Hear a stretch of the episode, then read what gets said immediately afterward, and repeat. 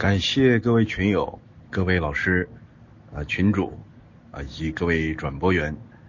呃，感谢大家，我们又见面了。我是木主人，呃，感谢大家给我这个机会啊。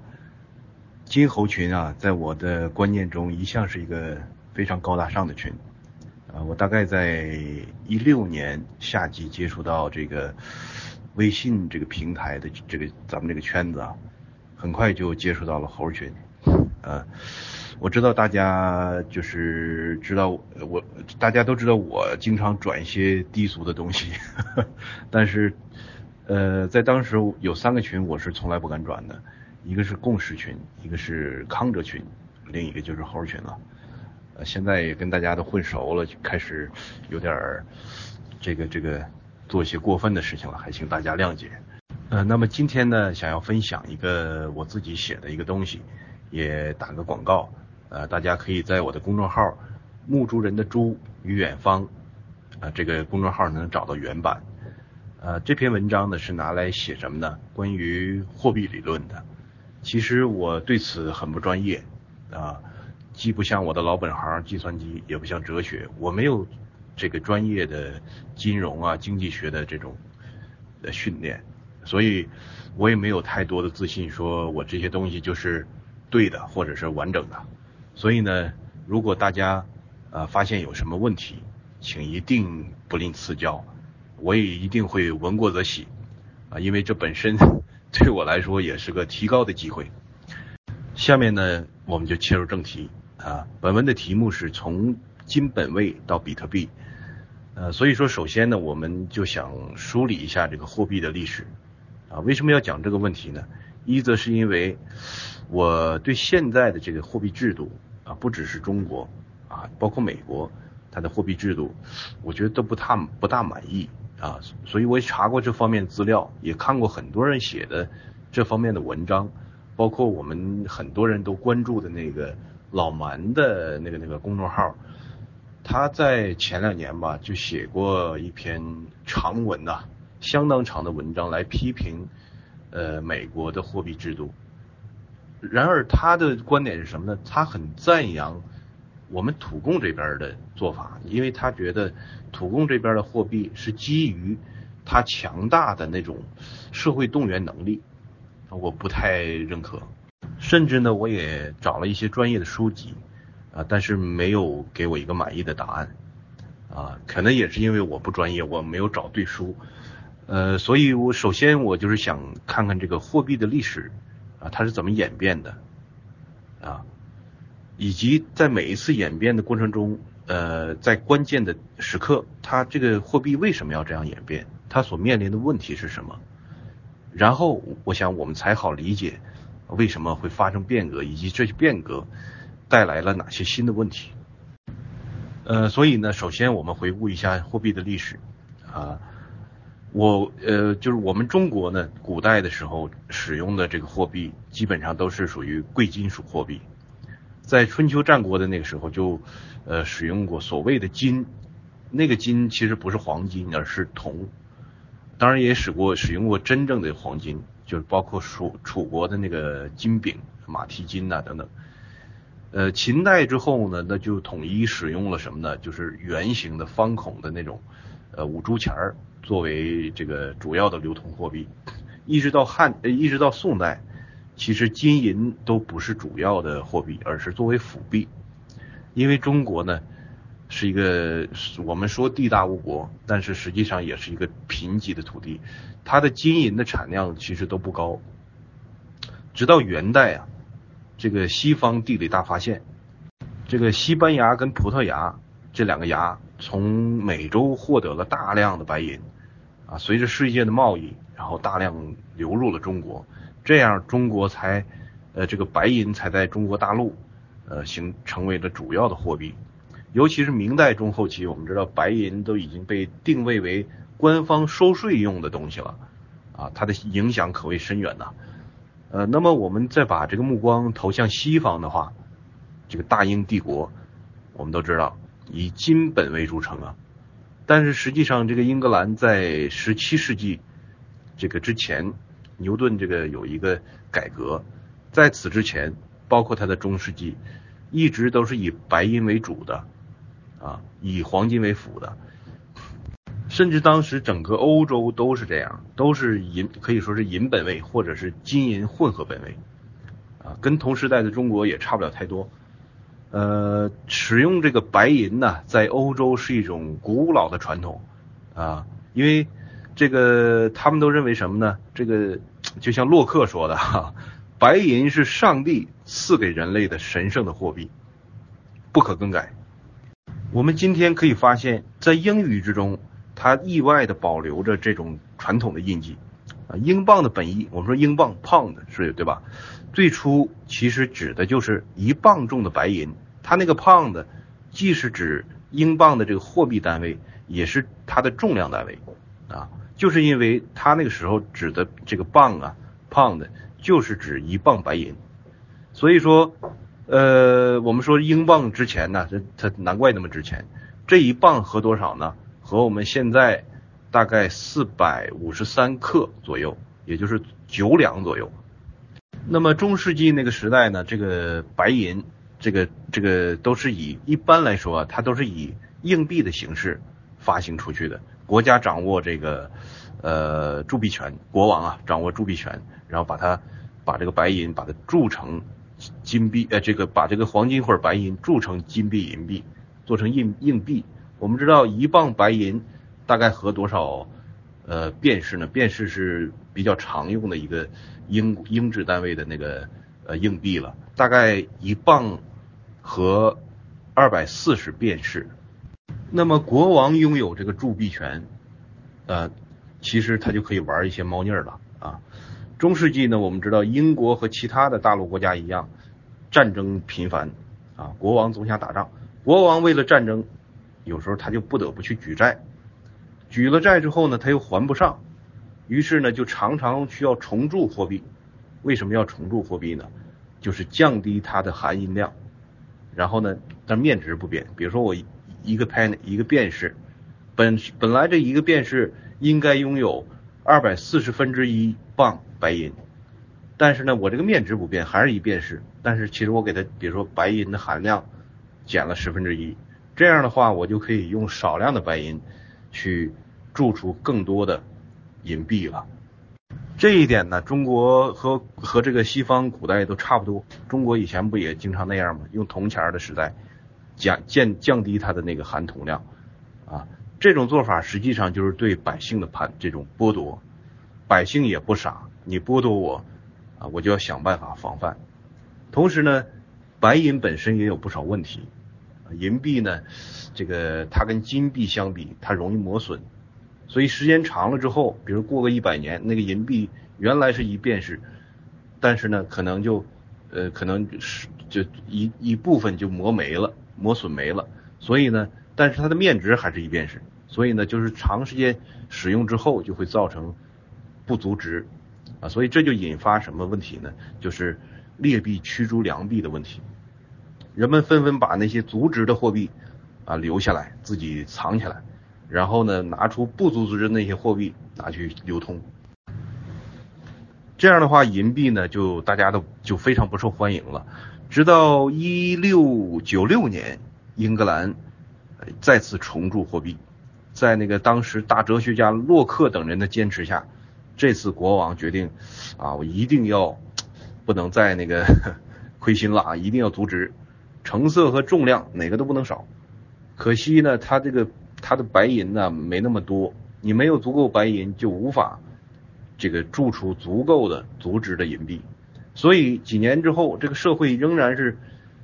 钱不够花，没有钱啊，不是说经济不行，而是说这个钱就这个货币铸不出那么多来，所以呢就导致了严重的货币紧缩。我们知道紧缩对经济的发展是相当的有害。啊，不只是通膨有害，紧缩一样有害。这个时候呢，时任皇家铸币局的局长就是牛顿先生啊，他不只是物理学家，在那个时代他还担任了英格兰的皇家铸币局局长。他就建议说，不如弃用白银，不用了啊，我们改用黄金啊。那么这个金本位他要想成功啊，就得避免银本位的一些缺陷。银本位有什么缺陷呢？白银自身它就有问题，因为白银的储量它相当大，而且它的开采门槛也低，成本也低，所以呢就造成白银价值的不稳定，啊，币值就不稳定，尤其是像在大大航海时代，西班牙、葡萄牙，他们在美洲，呃，经常就会发现一些大量的银矿，这样就对白银的币值的这个这个冲击就非常的大。那么另外呢，就是像我们刚才所说的，银币本身它易磨损，会造成不足值的问题。呃，还有就是历史遗留问题，就是前代的英格兰国王为了解决他的呃这个财政上的危机，经常重铸货币，导致这个白银银币的成色呀什么的都不足值。这这说明什么呢？这就是说国家的这种呃信用相当于是破产了，老百姓都不愿意用银币了。那么牛顿这种这这次这个金本位，实际上就是成功的避免了白银所带来的这些问题。最后在牛顿的建议下，啊，这个英国议会通过决议，将这个黄金与货币，它印它的那个铸的那个货币，它的比值定死了，每盎司的黄金，啊，当时这个纯度大概是零点九，每盎司黄金固定兑换三英镑。十期限令，十便士，而且以此呢，它还可以发行纸币，就是英格兰银行可以发行纸币，啊，这个纸币就相当于是黄金的对这个黄金券啊，存储券所以说呢，英国相当于是用法定的方式，因为我们知道英国是法治国家，它就相当于是用法定的方式把黄金与它所发行的货币挂钩了，啊，挂了一个死钩，这个比值是固定的。这种规定实际上就是在给这个国王一次新的机会，啊，一个重新返挽回你的信用的机会，啊，所以说银本位的失败啊，除了它白银自身有这个这个那个的问题，但更重要的问题其实是国家的失信，而金本位则是重新给了这个国家一次机会挽回你的信用。英国人呢这一次没在偷懒，也没在耍赖，他们抓住了这个机会。所以赢得了后面的二百年。我们再来看纸币的问题啊，提到纸币呢，很多朋友会以为纸币只是这个信用货币时代的东西，其实不是，在金本位时代就有了啊。最初的这个纸币其实就是银行券，人们把金银或者金银币存进银行之后，银行就要给你个凭证。很多时候呢，市场上的交易它不需要直接用这个金银或者金银币来做交易。你直接用银行券就可以了，啊，因为它不认人，这银行不认人，只要你拿着券，他去兑换，去银行兑换，他就可以把这个呃这个相应的黄金白银给你，就像我们武侠小说里边，呃用银票就可以做交易，你没有必要非得用真金白银做表易做这个交易。这种银行券就是最初的纸币，啊，所以呢，金本位时代的纸币其实就是。黄金存入银行的凭证，只要你愿意，你可以随时拿到银行里去兑换出这个等值的黄金来。啊，大多数的这个交易其实，呃，就像我们刚才说，不需要非得用这个真金白银去交易啊，这样可以还可以降低交易的成本。呃，最早的金本位的纸币呢，就是英格兰银行在十八世纪初所发行的。啊，它依据的就是前面牛顿那个时代所定下来的英镑与黄金之间的这个比值，啊，以这个固定下来的比例来发行呃英镑的这个纸币。那么，比如说人们一共，比如说像呃这个英格兰银行存进去一百吨黄金，那么就可以相应的印出呃一定数额的纸币给存款者，啊，以便这个存款者进行市场的交易。当存款人有需要的时候，他也可以拿着这个纸币到英格兰银行去兑换出等值的黄金。那么这部分货币呢，背后有着实打实的黄金的支撑，我们就叫它基础货币啊。但是实际上，大多数所印出来的这些纸币啊，你你虽然说是可以流通，但是实际上它也会绝大多部绝大部分还是会回到银行的啊，人们还是把它存进银行。所以市场上真正流通的其实只是一小部分。那么这些大部分流这大部分的纸币回到银行之后，银行干嘛呢？它不会平白无故的把它放在那儿啊，那没有意义。它可以拿来把它往外放贷款，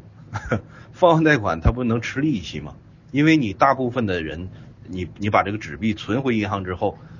你是不会就是说总去兑换这个真金白银的，所以他可以这么干。当然，实际上呢，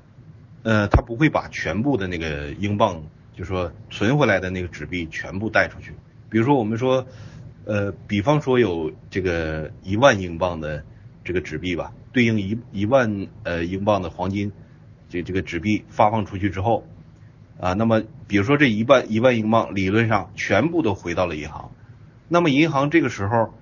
他要往外贷款的话，他不会把这一万英镑的纸币全贷出去的，他为了避免风险，银行往往会留下一部分纸币不贷出去，啊，以备有人来取取这个存款。这部分钱呢，就叫做存款准备金，啊，这部分钱占全部纸币的比值就叫做准备金率，啊，比如说这个准备金率是百分之二十的话，就意味着他留下的那部分钱占全部这个存款的百分之二十。那么如果这个存款准准备金是百分之二十的话，也就意味着银行一共还能往外贷出去多少呢？就是留下百分之二十。他如果是一万英镑的话，那么他还有零点八万英镑可以往外贷款，啊，剩下零点二万英镑得留在银行做存款准备金，以备有人来取款。而这部分贷款出去的零点八万英镑，他也并不是说就是留在了那个借款人手里，啊，他可能会有有有各种用途，但是实际上他还会以种种方式再存回银行，啊。所以理论上，这个银行，呃，就是说，呃，他还就是说，他等他回来之后，这理论上啊，这个银行还会把这零点八万镑，他还能重新得到。那么得到之后呢，他就还可以再次把它贷出去，啊，这样折腾到最后，他每一次他都扣除百分之二十，然后呢，把把剩下的百分之八十再贷出去，他每一次都可以这么干，就是无数次的折腾之后，我们算一下。他一共账面上贷出去多少货币呢？或者说，经过 n 次这样的循环之后，这个市场上一共有账面上的货币有多少呢？如果我们以万为单位来计的话，比如第一次，呃，一开始它是有一万英镑，那么呢，第二次循环它往外贷出了零点八万英镑，第三次就是一乘以零点八的平方，这么多英镑。第第四次就是一乘零点八的三次方这么多的英镑，这就组成了一个数学上的叫做呃等比数列吧，是吧？那么呢，实际上我们要算出这个市场上账面上一共有多少货币，实际上就是一个等比数列的求和啊，大家都会算，呃，大家可以查一下百度啊什么的，你就知道怎么算了。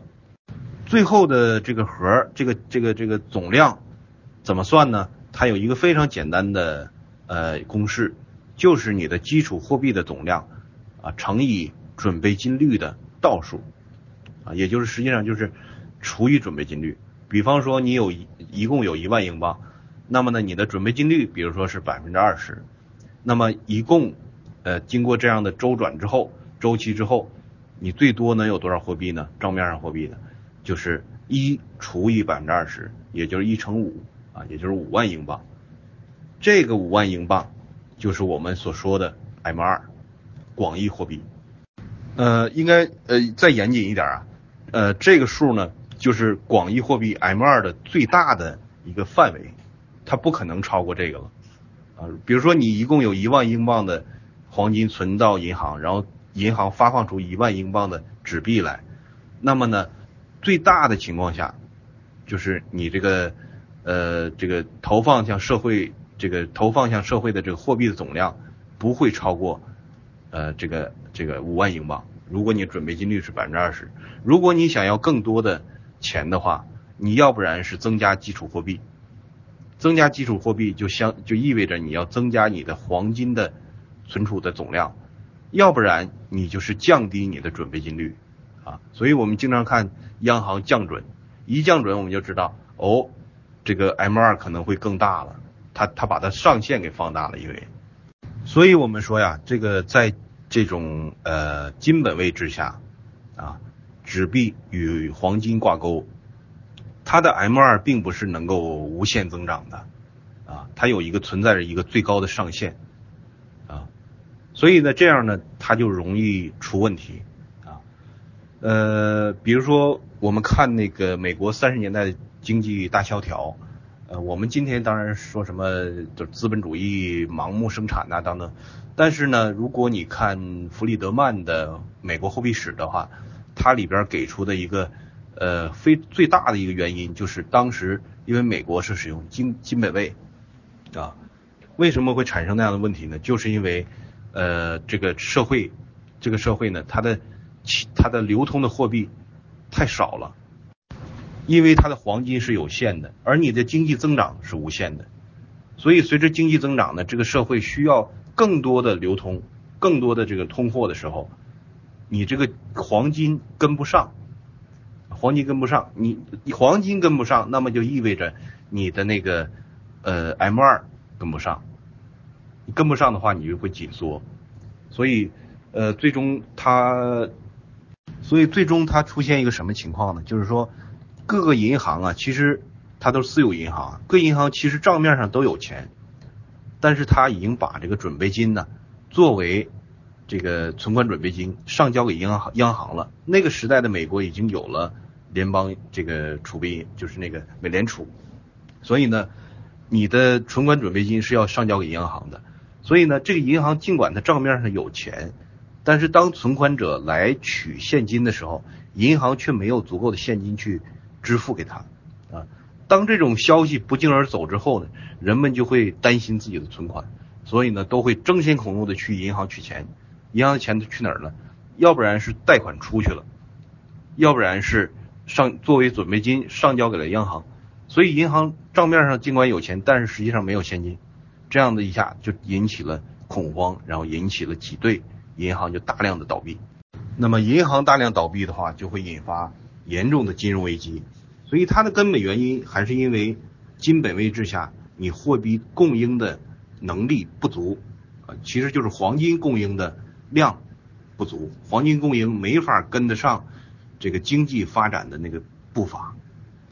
尤其是在一战左右的时候啊，因为美国的经济非常的强劲，它已经拥有了全球五分之四的黄金储备，所以迫使欧洲各国也不得不放弃金本位啊。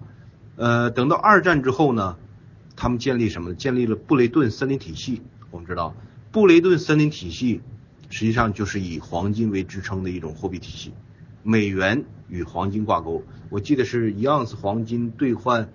二十几美元吧，好像是。然后其他国家的货币与美元挂钩，其实就是相当于变相的，也是与黄金挂钩。所以就相当于是黄金这个呃集中在美国的这个黄金储备啊，作为本位币支撑着整个自由世界的货币需求。那么这种情况在二战刚结束的时候。这些主要国家都它的经济啊极度的萎缩，它对货币的需求没有那么，它对货币的需求量没有那么大啊，所以在刚开始的时候这个体系还能支撑，但是经过战后二十多年的高速发展之后，经济量暴增，你既有的黄金储备已经没法满足这个自由世界它的经济啊发展的这种巨大的需求了，呃，同时因为这个欧洲和日本的重新崛起。啊，导致美国的黄金储备也大量外流，对美国的经济本身也造成了巨大的伤害。所以到一九七几年、七零年代的时候，这个布雷顿森林体系就不得不瓦解了，金本位就被放弃了。呃，之后呢，这些国家就纷纷建立了这个信用货币的体系。美国就是美国就是一个典型。这种信用货币的体系，呃，是怎么是怎么回事呢？它是以政府信用。也就是以税收为信用的支撑，然后向这个央行出卖国债，央行得到了政府的这个债务之后，啊，这个这个政府呢就得到了央行的银行券，这个银行券就是基础货币，它替代了原本黄金，也就是存进黄金之后发给你的那个银行券的地位，它成了基础货币，也就是国债成了基础货币。然后再经过我们刚才提到的那种信贷的这种呃多次的循环，然后经过这个呃，它也有准备金率啊，也有货币乘数的效应，然后就衍生出了市场上能用的 M2。这个过程除了基础货币它的获取方式和金本位时代不一样之外，后续的过程其实是一样的。那么呢，我们现在就来看一看，呃，贵金属货币时代与法币时代，就信用货币时代这两种货币各有什么优缺点？我们说呀，这个金本位啊，首先我们谈金本位，金本位实际上是有着巨大优势的啊，为什么呢？因为它不是人为创造的啊，不像这个信用货币，一会儿我们提到信用货币。呃，这个黄币、黄金这种金本位货货币，它有什么优势呢？我们可以分几点来看。第一，就是人们对黄金的这种喜爱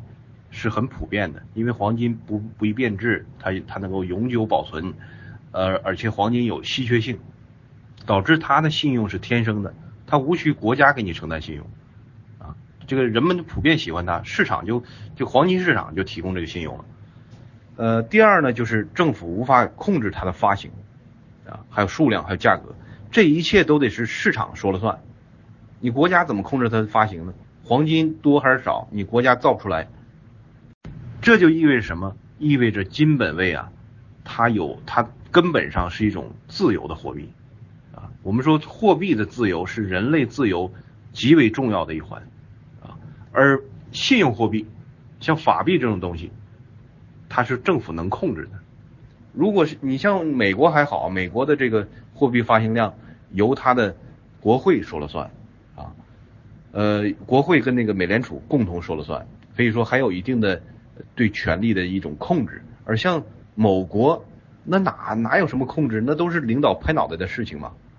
所以你看某国的货币的这个这个这个发行的这个进程啊，那简直就就是太嗨了。我们跟三十年前相比，我们 M2 的总量增长了多少倍？此外呢，就是金本位制下，政府无法控制汇率啊。我们今天说某国是货率这个货币的汇率操纵国，它当然能操纵了。但是如果你是以你的货币以黄金为锚的话，啊，你的货币它的汇率就取决于你跟黄金的比值。比如说中人民币一元兑一颗黄金。日元跟黄金对，呃，这个一日元兑零点一克黄金，那你那你跟日元的汇率就是固定的，就是十，谁也没法操纵，所以这就不会出现这个呃汇率汇汇率操纵的国家的存在。那么金本位的缺陷，我其实我们刚才已经谈了，它的储量有限，它的供应量跟不上经济的发展，会引引发这个严重的通货紧缩，甚至是金融危机。而且国际的各国的分配又不均衡，这是这是金本位的缺陷啊，呃，我们就不多谈这个方面的东西。我们再看一看法币的优劣。所谓法币，其实就是呃这个法定货币，它背后谁说了算？它背后的支撑就是政府啊。所以呢，法币有一个很大的问题，就是通货膨胀。我国就不用说了，大家都知道啊，这个。呃，这个这个，尤其是我国呢，连商业银行都是大多都是国有的啊，银行有足够的冲动去去这个往外贷款，比如说房贷啊，而且它无需承担这个特别大的风险他，不用为这个风险伤脑筋，因为风险最后是由国家兜底的，所以你很容易就信贷泛滥了，M2 爆炸式的增长。我们看美国，即使像美国这样的国家，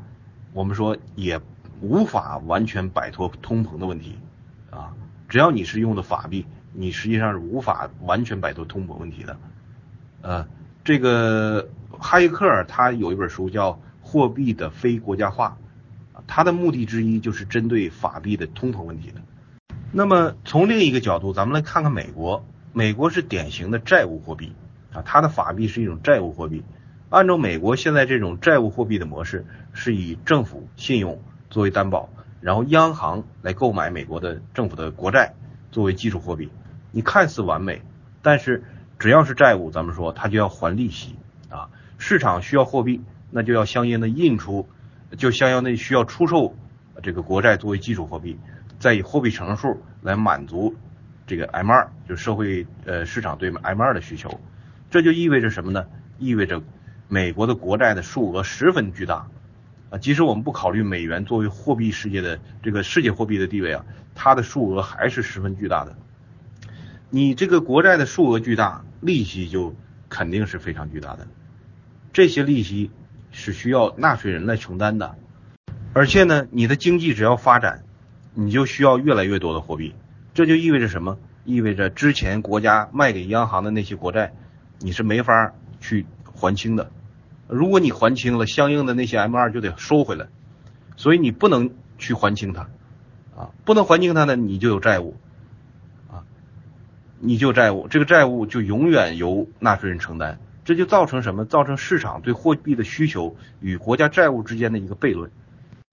所以就是说，这种国债的情况，这种国债本金。你还不可以偿还，你偿清了之后，这个这个这相应的货币你就得收回去了，所以它的利息永远存在，这这就是一个 尾大不掉的一个问题。而且如果时间推演，如果时间再拉长一百年、两百年的话，我觉得这个体系就有可能会崩溃，到最后你只能是借新债偿旧债，因为你每次借债呢，你往市场上投放的 M 二是有量的，是定量的。但是你要偿还的利息是永远存在的，那么时间长了之后，有可能你你你你当初举债的时候所投放到市场的 M 二，就有可能全部的收回到以以这个利息的形式收回到了银行，那你这个模式你怎么能永久的运行下去呀？所以我觉得这样的美国这样的债务货币的模式，我觉得应该只是一个短暂的一个过渡阶段。如果把人类的历史拉长几千年去看，是是没有办法持续下去的。那么，既然是这种上帝赐予的金本位货币与人为的这种法币各有优缺陷，有各有优势和缺陷，那么是否存在着某种方案可以兼具它们的长处而避免它的短处呢？我觉得在这种背景下，虚拟货币就横空出世了，啊，它开始走上了这个人类的舞台。呃，那么最近这些年呢，最近也就是不到十年的时间，以比特币为首的虚拟货币可以说是极大的扩展了我们的视野啊。不过大多数的人呢，今天玩这个虚拟币的比特币的，都是谈什么区块链的技术啊，什么记账方式有多高明啊，加密的技术有多高明，什么技术都是技术方面的先进性。但是我认为呢，问题的根本并不在于技术，而在于它的这种金融的逻辑。它是对货币模式的一种新的探索，啊，理论上我们说虚拟货币，它甚至可以拥有贵金属和法币的所有优势，而且可以避免其缺陷，啊，我们说理论上，呃，一种理想化的货币，其实就应该像黄金那样，啊，但是储量不能有限，不能有黄金那样的缺陷。如果黄金的各方面可以理想化，比如说它储量啊非常大，啊。就是近乎于无穷，而而且开采起来还有一定难度，而不是完全的呃随便捡，那那就没有价值了。那么如果这样的话，它几乎是完美的货币了，因为什么呢？它的供应没法由政府来决定，而是由市场需求决定的啊。比如说，如果你的货币以黄金为锚的话，那么随着经济的发展啊，啊市场上需要更多的通货，那么黄金就会涨价，它就会涨价。那么寻求与开采黄金就有利可图了。这样呢，在利益的推动下，私人的企业就会去投资，去寻找黄金，为市场提供更多的这个通货。而当这个货币的供应超出市场需求之后，啊，寻找啊开采黄金的利润就会逐渐走低。那么黄金的供应呢，自然而言就会自然而然就会逐渐缩减，一直缩减到什么时候？缩减到市场的需求。啊，它需要你再次去呃开采黄金，再次变得有利可图的时候，人们就会再次这个蜂拥而上，呃，这样就可以维持货币的一个动态的平衡，货币供应的一个动态的平衡，它永远不会出现大的通货膨胀，或者是这个通货紧缩的状态，啊，这个目前这个黄金肯定是不够理想，一方面呢它储量有限，还有一方面呢就是黄金的呃探矿啊，还有开采。它充满了不确定性。啊，它充满不确定性，因为你我一个私人企业投资的话，啊投资的话，你可能投一百亿，你连一块黄金都找不着。可是人家可能这个这个呃这个机会好，运气好，人家投了一个亿就找到了一大堆黄金。所以这种情况显然是呃不太适合的，它不不够理想。而这个虚拟货币呢，其实可以解决黄金的这种问题啊。比特币我我觉得它不行，它它有上限。当然很多朋友跟我说，比特币其实可以是无限的，它无限可分。那这个问题我们容后再说啊。呃，但是我觉得这种呃新出现的这种虚拟货币，它完全可以呃承担这个这个重任。因为呃比如说我们拿比特币来做做这个例子的话。它其实跟黄金的逻辑是差不多的，它也是要去开矿的啊，要去挖矿的，呃，它只不过它都是在计算机的这个系统上去操作啊，它是一种加密的，是一种利用一种加密的技术来做到这一点，所以它完全就可以像我们刚才所提到的那种理想货币，随着市场的需求啊，它实现一种动态的平衡。呃，那么呢，呃。如此啊，一个一如如果一个类似于比特币这样的虚拟货币真的可以提供这种黄金的优势的话，又可以避免它的缺陷的话，那就太好了啊！因为像这个呃黄金这种货币，我们说政府无法人为的去控制它，这就是什么呢？这就是它的客观性啊！比特币也有这种客观性，政府也无法去人为的控制它啊，无法控制这种比特币，因为政府也不知道。怎么才能得到那些比特币？这个这个不光政府不知道，甚至连开发比特币的那些技术人员，他们也不知道怎么才能得到。你唯一的办法就是投资挖矿，所以呢，政府想要大水漫灌的那那样的超发货币的话，如果是比特币的话，它就只能是投入巨大的资源成本啊去挖矿，这跟他的呃想要呃呃不呃这个不投入成本，然后就能得到很多货币。这个跟这个意图是完全相反的，但是呢，今天我们说这这种虚拟货币它是有巨大的缺陷的，啊，它并不能承担黄金那样的重任，为什么呢？因为它没有，它背后没有信用支撑，啊，我们说信用有多重要啊？前一段时间这个龙哥事件发生嘛，呃，天然天然社马上就声明这事儿与本社团无关，啊，为什么呢？因为他们伤伤害了他的这种。黑社会的这种信用，因为能够你能够有这个能力打打杀杀，这才是你黑社会的信用啊！你是收保护费也好，催债也罢，你都需要这种打打杀杀的能力作为你的信用支撑。但是龙哥这个龙哥这个事儿就把这个信用给摧毁了，所以赶快声明他不是我们的人。但是我们说信用货这个虚拟货币，它就没有这种信用支撑。我们说如果说黄金的话。呃，法币就不用说了，法币是由政府是由国家的主权来做这个信用支撑的，而黄金呢，黄金是不需要人为的信用支撑的，它是有天然的信用，因为它的那些特性，以至于人们对它是一种普遍的喜爱啊，几乎所有的民族传统的习俗中都是呃是就是非常喜爱这个黄金啊，而且呢，呃所以呢就是说黄金它几乎是。呃，得到了人们天然的认可，而比特币没有这样的特性，因为什么？它是一种虚拟的东西。你喜欢它，你为什么喜欢它呢？啊，你为什么会喜欢它呢？它是在一个系统的支撑之下才是一种存在，否则的话它都不是一种存在。你为什么喜欢它呢？你喜欢它，很多人说啊，我喜欢比特币。其实你喜欢的不是比特币本身，而是喜欢对比特币的投机啊，因为你喜欢美元嘛，喜欢人民币嘛。而投机可以投机这个比特币，它能涨价，啊然后给你带来更多的美元。所以说，它并不是这个投资比特币的人，并不是喜欢比特币，而只是喜欢美元或者喜欢人民币。所以这个这个这个问题得得得厘清，得看清楚。它并不是根植于人对本比特币的喜爱啊。所以今天的比特币还有虚其他的虚拟货币，它的背后并没有绝对的信用支撑。我们说它可以作为投资品。啊，或或者作为奢侈品，但是它无法作为货币。尤其是呢，很多现在的这个以太坊上发行这种虚拟货币，它太容易了，任何人都可以在短时间内你就能发行你的货币，没有什么成本啊。你发行货币没有成本，那不是那不开玩笑吗？这些虚拟货币本质上它们与比特币并没有什么太大的区别，呃，它们背后有什么信用支撑呢？没有啊，这样这样的虚拟货币，它对于这个其他的虚拟货币，它又有什么优势呢？也没有，啊，所以人们为什么要选用某一种虚拟货币，而不选用另一种呢？并没有什么依据。我们说这个哈耶克他有一本书叫《货币的非国家化》啊，刚才我提到了这本书，他说任何私人或组织都应该被允许发行货币，我个人对此也是非常赞赏。但今天的比特币和以太坊这种货币，并不是哈耶克意义上的货币，因为哈耶克所说的这种货币的发行，它是要有背后要有东西有物作为货币的这个信用的支撑的。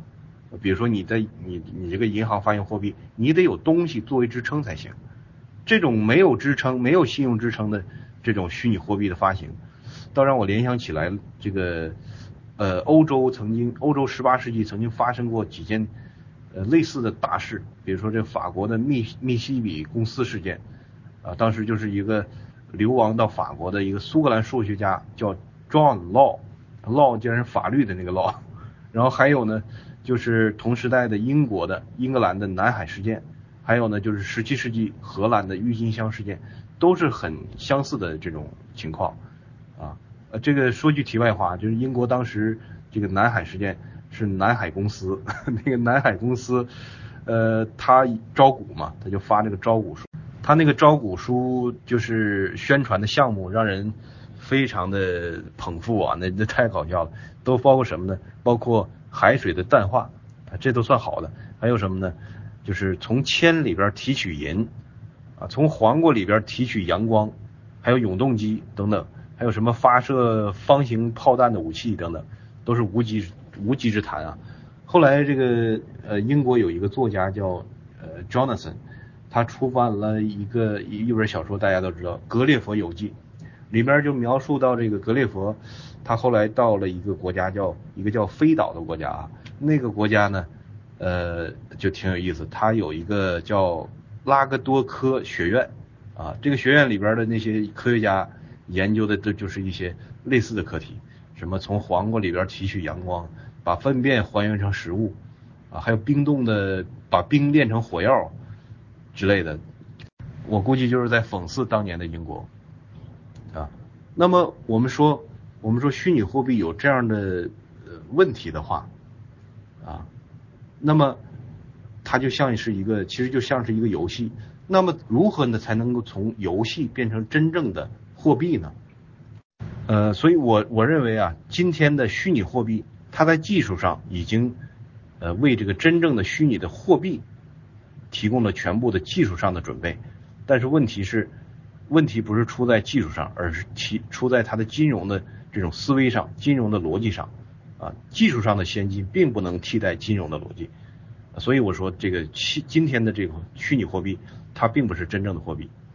真正的货币需要什么呢？需要有人去支撑它，有人去承认它，啊，这就是说有人为他提供信用，我肯为他负责啊。什么叫肯为他负责呢？就是说别人，比如说我发行的一个货币，你拿到了，我怎么为他负责呢？就是说你拿着这个货币到我这儿来，能买我的东西，这才叫货币。而以太坊，你说比如说某个人发行了一一些以太坊货币，你弄到了。你说你能拿这以太坊货币去发行者那儿，你能去他那儿买到什么东西？你买他什么东西？你买他房子，他肯吗？如果他肯的话，那那他可能早都已经被买光了。如果说他肯，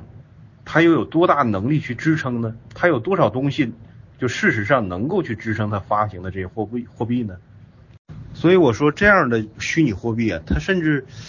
不如。比如说一些游戏游戏里边的这个网络游戏里边的那种金币，比如说腾讯的那种 QQ 金币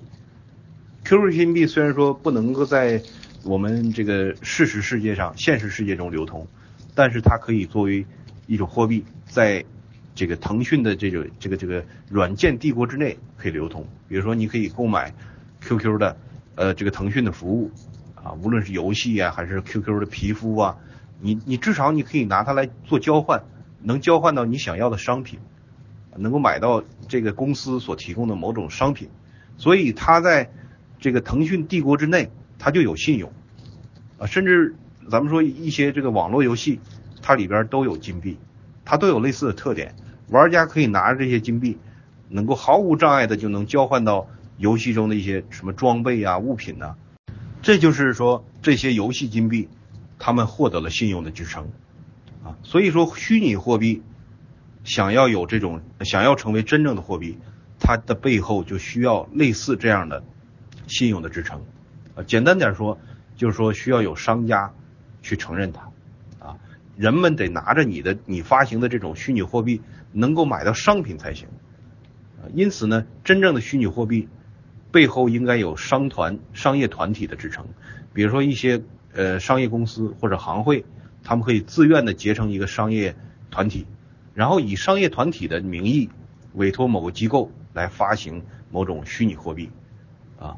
那么这这个商业团体里边的成员呢，就得你就得呃必须要承诺，说是人们拿了你的这种虚拟货币，他得能到你的商店里里边，你得能买东西，得能购买你的商品，这样只有这样才能够赋予你所发行的这种虚拟货币给他坚实的这种信用。